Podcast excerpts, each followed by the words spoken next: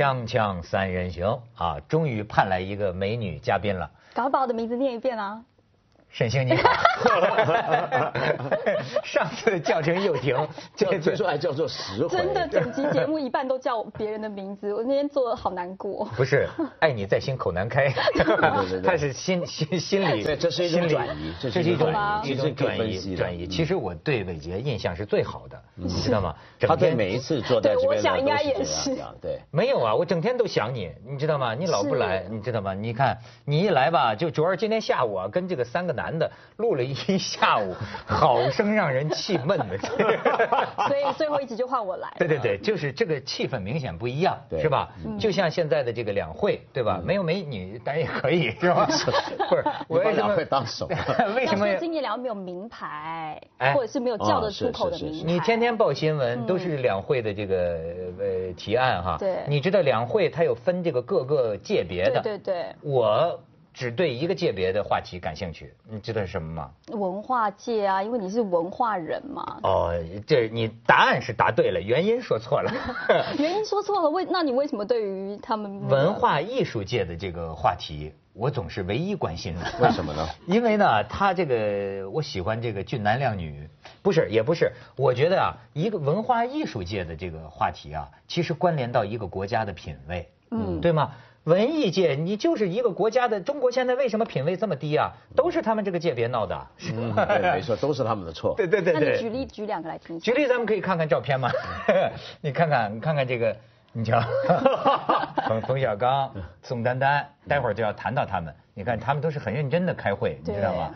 你这，你像莫言在这儿开签书会了。粉丝，哎，是吧？宋祖英不是在开会。对。嗯，成龙，这是在又在说威廉王子的事儿吗？哎，你看你旁边这人认出是谁吗？你想讲下面是谁呀？不是什么下面，说姚明旁边是谁？姚明下面，他基本上扮演了姚明的下面，是吧？谁都在扮演姚明下面。你看，这不是姚明下面，没有办法在上面对，现在我知道我大概能够到姚明的这个乳头的位置，因为我知道我比曾志伟高多少。所以你知道姚明，其实有些时候啊，我们老是强调道德情操，对，不要太夸大道德的作用。比方说，为什么姚明他老想当个好人呢？嗯，他老要表现的很好呢？嗯，因为他实在不能干坏事儿。对，就就身高，他想干，他没干不出来。你说他能去哪儿？上夜总会转一圈儿，躲起来。对他不能干坏事儿，只能当好人。对啊，我记得有一个那个，就两会有一天全部都是他，大家都在开他玩笑。他去年是第一次当委员嘛，然后就非常认真，很认真的看前方。第二年，人家说他学聪明了，因为在开会的时候看手机，然后大家就说姚明成熟了。因为因为看前方是表示不是一个成熟有经验的委员，就是新人嘛，新人总是比较紧张。没错，我要像他长这么高呢，我也不敢轻易的接近领导。啊。你压迫感吗？不是，你会让领导，你也知道人家领导高兴不高兴？领导怎么能仰视你？他也不能蹲下来跟领导说话，特别像站远点儿，爸爸跟孩子说话似的，对吧？显得领导任何决策都不太英明了。哎，我要说的是什么？就刚才咱们看到了这个冯小刚，冯小刚，哎，哎，文道，你看。你们做学问的哈，都讲究这个不要人云亦云。嗯。但是实际上呢，人云亦云这个成语啊，都说是个贬义词。不是，不是。但是在我脑子里啊，它是个褒义词。因为你看，咱们干这行的都是搞这个说话工作的，是吧？按说呢，你要我年轻的时候哈，我曾经追求过，就说要说自己的话，不要重复别人的话，对吧？什么？可是后来我这些年越来越发现呢。什么话都有人比我说的好，所以后来我就想啊，哎，我就要当个人云亦云，你知道吗？就是，哎，把一些我发现很多好的这个说法啊，其实都是我的意思，但别人说的比我好，所以呢，我不如当一个推广者。您这其实是政治觉悟提高了，现在知道人民的喉舌是什么意思。你真了解我。你好适合去台湾选举，你知道吗？如果有这样的话，你就是民众喜欢什么你就说什么。没错，而而且这不不是我说的，还没有危险，你知道吗？对，都是他说的。你看，所以我就要讲，就冯小刚有一番话，感觉呢像是我说的，但是呢，我其实是他说的。其实是他说的。我看啊，冯小刚，冯小刚说，他说什么呢？他说什么呢？他说呀，这个巩汉林委员谈到了这个这个这个这个什么？巩汉林委员谈到了人大监督政府的事情，哦哦，说是这个这个人大监督政府，然后呢让大导演冯小刚坐不住了。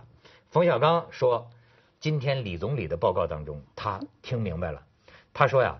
这个今年要再取消和下放行政审批事项两百项以上，深化投资审批制度改革，取消或者简化前置性审批。对，就是之前的这个审批。他说这话是说给谁听的？这是说给电影局和那些电影电视剧审查者听的。这就开始了。他说这个中国没有一部电影审查法。电影的生死大权就捏在审查者手里。难道这些审查者的爱国热情、政治判断力和艺术水平比我们这些导演高吗？总不见得。事实上，大家都在等某一位领导说一句话，领导说行，那大家都会跟着说行。然后呢，他就这个这个说呀，说这个我们导演面临着两座大山，一座是审查大山，另一座是舆论。大山，比如说拍唐山大地震和一九四二，哈，审查官前后检检补补通过了，但是舆论官通不过，批评我是揭民族伤疤赚民族苦难钱，所以我们做导演的，一方面要绞尽脑汁应付审查，另一方面要讨好舆论，累死人。我最近看了一本小说，叫我不是潘金莲，就是刘震云的小说，他说我想把它拍成电影，审查部门说有点敏感，敏感是好还是坏？你注意，他说这句话。嗯，其实作为艺术家，最需要的素质，我在这儿说啊，其实作为艺术家和节目主持人，最需要的素质就是敏感。嗯，所以你看，咱们这个审查是反敏感的。对。哎，这是冯小刚的一番高论。所以反敏感呢，我们也就不可能出一些，不能说不可能。中国人我觉得已经挺了不起了，这几年。就在这么多的重重关卡底下，还能有点好东西出，那就很很光荣了。我觉得夹缝中求生，真的是夹缝中出来的东西都还能见得了人的话，那已经算很不错了。中国艺术家了不起。对，因为我们这些关口啊，坦白讲，冯小刚讲这个，其实我们全部人都有体会。他说的这种事前审查，比如说审查呃电影、审查电视、审查出版、审查所有的这种文化领域的东西。他这个审查呢，不是说不让你审，问题是在于你审你怎么个审法，有没有一定的规则？比如说，对，讲了很多年要不要立法这种事儿，但是其实呢，你后来就明白他很难立法，因为一立法呢，就等于他的权利也被捆绑，他的权利被捆绑，他就干事不方便。那当然，现在我们都听说过，李克强就讲过嘛，就说这个权力要关进鸟笼。我觉得这种权利真的很应该关进鸟笼，要不然你莫名其妙。我举一个很简单的例子，我有一个朋友，我很尊敬的一位台湾小说家，台湾人都不知道他是谁的，叫武赫。为什么不知道他是谁呢？他是非常冷门、先锋、前卫的小说家。他最有名的一部小说呢，他有名在什么地方呢？全书三四百页没有标点符号。哦，你想象怎么样 读是吧？所以他的书呢很冷门。但是行内人就学术界都很喜欢，那是那跟中国古典的书都一样。对对对，台湾只能够卖两千多本就很了不起了。嗯，好，这本书要引进大陆，这个书你说在大陆能有影响吗？恐怕也很难。对，结果后来呢，居然通不过审查。你知道通过审查什么理由吗？就是说它敏感，敏感在什么地方？找来找去找半天，原来是因为它里面触及到台湾当年的原住民，就日治时代原住民的那些矛盾，很多很多这种问题。那但是问题是那个是多久以前的事？就赛德克巴莱都比他张扬几十倍、几百倍。但就因为这样说，这涉及到少数民族同胞的感情，就我们这审查当局害怕这本全书三百多页没有标点符号的小说、先锋小说触犯到了台湾原住民同胞的感情。嗯，这这这这有，但是问题是啊，我想说的是什么？同样的题材。嗯。更大胆的东西，说不定过两年又行了。那为什么又行了呢？你也不知道为什么。哎，伟杰，你在凤凰卫视工作多年，因为我们也是面对大陆观众的。那你这个台湾人，你有没有学懂“敏感”这个词儿？有，我记得我第一次来这边当记者的时候就遇过。就比如说。就公平原则好了，就比如说，如果有十个关出来，你给 A 关，比如说五秒钟的镜头，你给 B 关也要有五秒钟的镜头。如果你没有被 B 关发现，B 关就会就会有点难过，说我也今天也有出席。所以说在中间的时候，但其实，在台湾的，特别是政治话题，我们在台湾的时候呢，政治人物的画面，除非他是政治新闻，不然他的版面是特别小的。比如说政治人物出来，我们就闪两秒，谁谁谁说，然后接下来就是骂他的话。那这边刚好是反过来的，就是官员的。讲的话什么什么，就就拉得很长，所以刚开始你就会想说，哦，下次就知道了。那我问你，台湾的新闻自由是真的吗？是这毫无顾忌，什么都可以报道吗？我觉得也没有到毫无顾忌了，没有说敏感，有有有也是有。有台湾什么敏感？台湾的敏感跟就是这边敏感不一样。台湾是比如说你的广告商很敏感，比如说我今天你不要得罪广告对，不要得到广告，因为广告商会立刻打下来，你可能这个广节目广告就撤了，而且是马上撤，所以这就是我们的敏感。哦，那你们的敏感也是我们的敏感，你们的不敏感，你们的不敏感也是我们的敏感。对我们其实双重敏感，对我们的名字就叫敏感。对，锵锵三人行，广告之后见。而且这次这个看冯小刚跟这个宋丹丹哈还发生这个争论，哎，这也是一个文化艺术界的这个问题，涉及到这个什么呢？什么问题啊？收视率的问题。你知道最近聊起收视率，我觉得挺有意思，感觉好像冯小刚啊掌握点什么情况。嗯。首先呢是说，就是说这个这个，他就突然冒出来说啊，说这个索福瑞在中国的收视率都是这个央视索福瑞，他那意思是索福瑞的这个收视率啊。有水分不准确，然后人家说什么外国外那个尼尔森原本是跟索福瑞啊合作的，到后来说尼尔森都不带这个索福瑞玩了，就是因为人家怕 把名声给搞坏了。坏了。当然这个索福瑞方面也出来这个澄清，说有没有哎这都有公安部门介入啊？说关于数据，我就发现他们这一说把把底露出来了，说关于数据被污染的事情，公安部门介入之后。得出的结论说不是我们索福瑞的责任，谁的责任呢？说谁得利益就去想谁。然后这个负责人就说了，他就说这个这个怎么说呢？就说现在这有些人呢，就像做生意，你们俩人互相不满意，你们抱怨这个卖秤的，就是等于说他这个。还有一个就是宋丹丹，嗯，说现在的电视节目还有些相亲节目是吧？就说价值观。他那意思就是说，不应该要没有价值观的收视率，就一味的追求收视率。嗯，这时候冯小刚又出来跟他顶牛。冯小刚就是说，我觉得不是这样，说收视率只要是真实的，那就应是人民群众要相信人民群众是有智慧的，人民群众都爱看一个什么东西。嗯，他那意思要尊重，肯定就是有它的真实性，有它的道理。嗯，我觉得冯小刚说的两段话里面，前半段我完全同意，就现在电视收视率。那如果有问题，比如说像你刚才讲的，是有水分的话，因为中国有太多这种调查都是有水分，我们都知道。但是问题是说，当他说第二点，就是说到底这种事情应不应该干预？比如说电视台节目，我从来都反对干预。呃，但是我仍然觉得有点保留的地方是什么？就是说，有些价值观不好的节目，今天讲，呃，在电视上很受欢迎、很流行，呃，这样的一个讲法，我觉得。一方面对，一方面错。对的地方就是说，你你的确有些价值观不太好的节目，大家很受欢迎。那公家部门好像该做点什么事儿，我同意。只不过该怎么做那方面我就不同意了。现在的宋丹丹他们讲这套，其实就我们原来那套办法，就是说广电局发个指令说，哎，少一点穿越剧。嗯。啊，这这大家都搞什么？就不要搞这个了。对。啊，这个多弄点什么？我觉得这种事情是不应该这么管。他这怎么管呢？比如说，我就常讲央视，央视到底是干嘛的呢？你如果是个公营广播机构，你要承担公营广播机构的责任。公营广播机构的责任是什么呢？就除了当然不是不完全不能牟利，BBC 也牟利的，嗯，而是在牟利之外，你要弥补市场的缺失。所以弥补市场的缺失，就现在先得弥补收视率的缺失。你知道一下 央视压力多大呀？这地方台还是要赚钱。这个收视一起来，你没见央视现在锐意改革，都奔着收视率去啊？他首先得提高收视率。我觉得这恰恰是错的。嗯。呃，公营广播机构不应该只为收视率。试问，要不然你凭什么当公营广播机构？公营广播机构该做什么？就因为市场有一些东西，比如说你觉得市场价值观不好。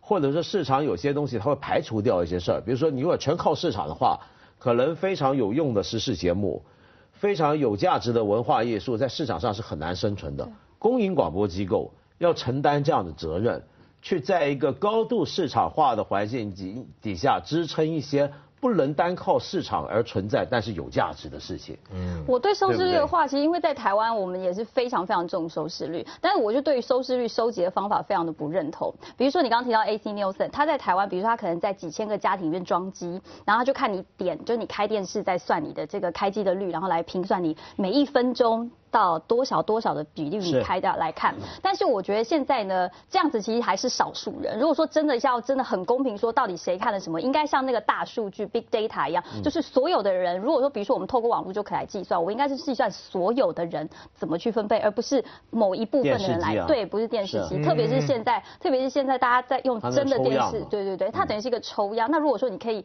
现在科技这么发达，如果是可以全部都取样的话，我们就不需要抽一个这么小的范围了。哎，你个台湾人哈，你。看大陆的电视，哎，你现在觉得过去我们都觉得台湾好看嘛，都跟台湾学嘛。但是现在你觉得大陆的电视节目好看还是台湾的好看？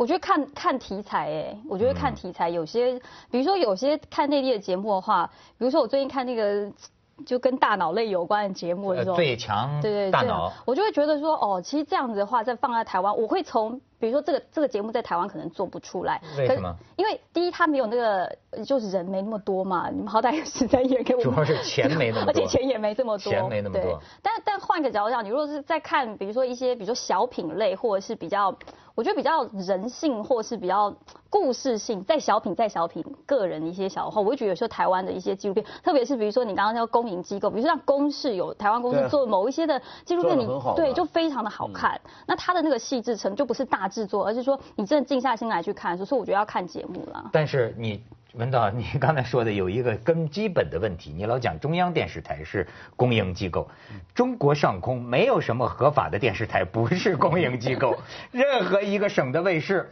都是他那个省的小中央电视台，你那么你那都是这个公的，所以这又是回到一个我们常常讲的，中国现在到底是是个什么制度？你一方面都说是公的。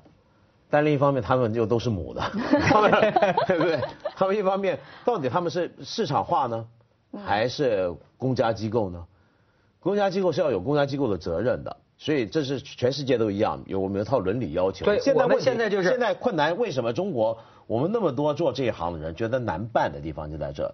因为我们是公家机构，所以广电局他有权利管理你啊，都该怎么做怎么做。对呀。但是另一方面。我们的盈亏，我们的收入，他又不管的。嗯，对。OK，那怎么办？你说，那那那那个就把你又掉，这个我们要市场化。那那你到底是怎么样呢？今天中国的问题就在于很多东西你搞不清，它到底是市场还是不是市场？它市场到什么程度？不市场到什么程度？都不浑，就完全是浑水一片嘛。我那我们可以走那个，就是国家的经济政策上面有一个要这个混合制，不是说这个国营对。那我们现在就要也让它混合制，比如说在某一项的呃节电视节目的时候，它应该规定说，比如说在这个是有盈利措施的时候，它是可以开放投资。比如说需要保护，比如说一些文文化类或是没有的，它是用公营的资金来的。如果是这样分开计算，会不会好一点？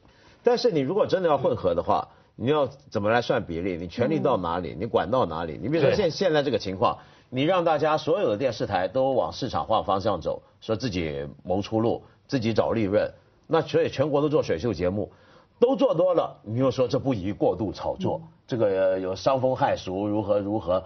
好，那人家是这么能赚钱，你又说不行了？哎，其实你是不是管人家花红呢？你是不是给人家发钱呢？我觉得这么管理也挺好的，他他自成他的一套办法。锵锵三人行，广告之后见。好，就说说在黄黄成子的压力下看完了《来自星星的你》，怎么样？喜欢看吗？我我对这我第一，我觉得这个姐弟恋的恋情，还有跟外星人跟我有点距离，有点远。